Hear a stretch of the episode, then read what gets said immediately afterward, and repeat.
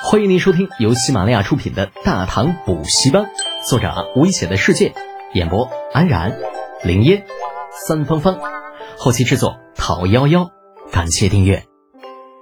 第六百四十八集，临海，倭兵休整了一番。那次日一早，他们便在梅川一郎的带领之下，浩浩荡荡的来到临海城下。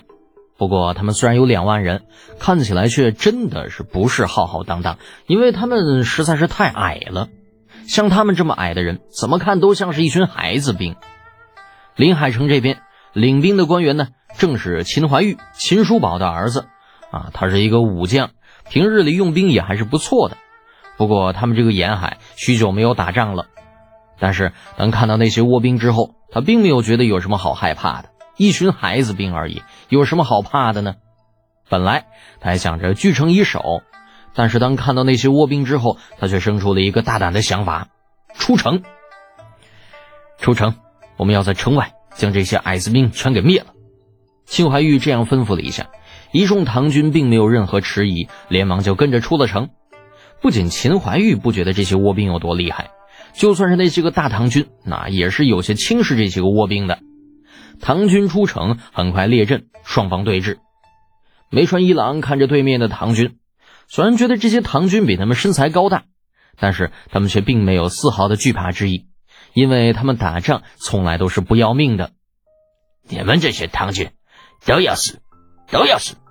你们城里的钱财、美人都是我们倭国的，都是我们倭国的。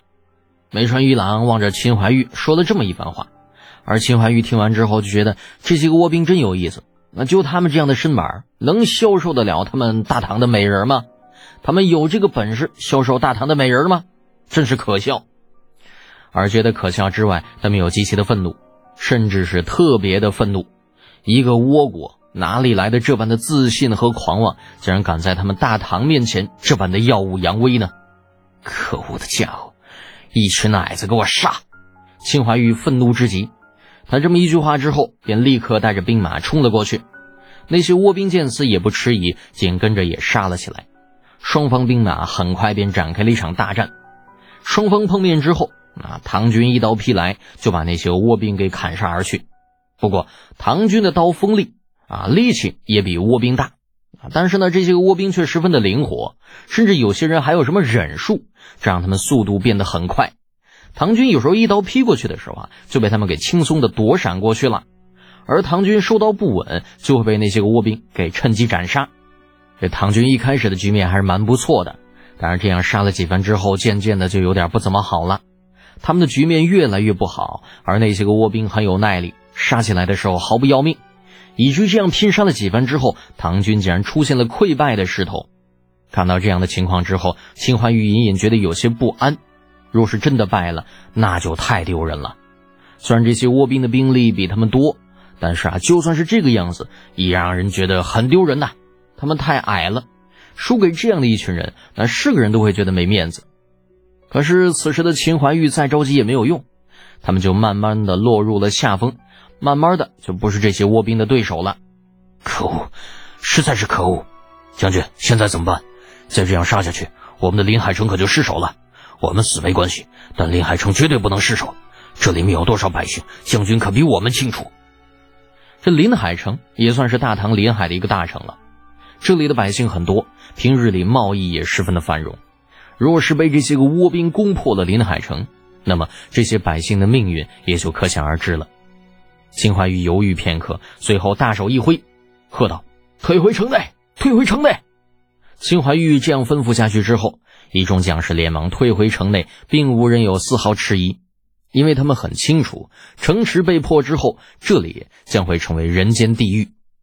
梅川一郎一战胜，秦怀玉带领兵马退回了城内，城门紧闭，城楼上仅剩的两千多兵马很快就把利剑以及其他的守城工具给弄了出来。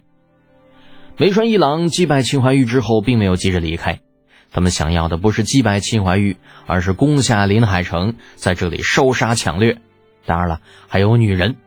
如今目的没有达到，他们怎么可能轻易离开呢？看着紧闭的城门，雷川一郎也只是露出一丝轻笑。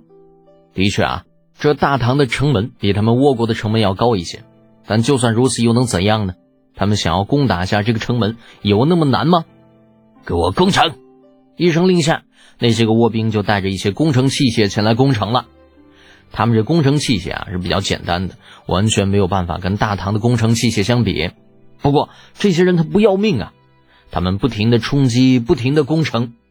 城楼之上，唐军不停的射箭，利箭一支接一支的飞过来，那些个倭兵则是一个接一个的倒下。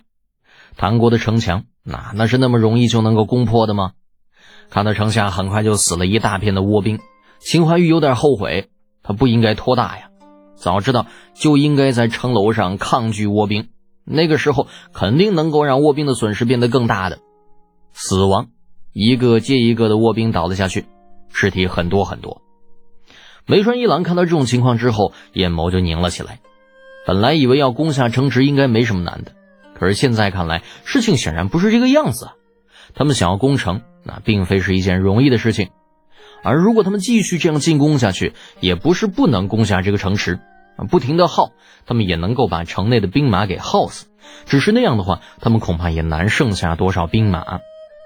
思虑片刻之后，梅川一郎只能无奈的叹息一声，而后道：“退兵。”梅川一郎这样吩咐了一句话之后，其他兵马立刻就停止了攻城，开始后退。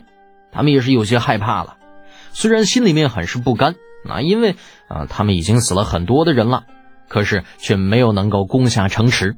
那钱财和美人全部都这样离他们远去了，可不甘归不甘，他们还是要退走的。卧病离去，城楼上的秦怀玉这才是松了一口气。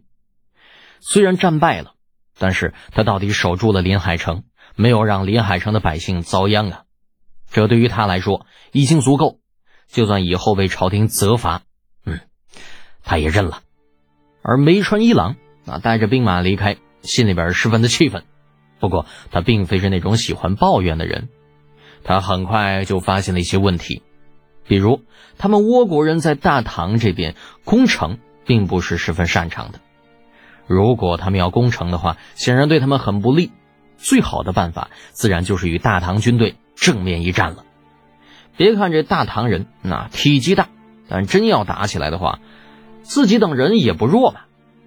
吴兵退守之后，回到了军营休息。而此刻，那薛仁贵正带着三万兵马浩浩荡荡的向临海城赶去。本集播讲完毕，安然感谢您的支持。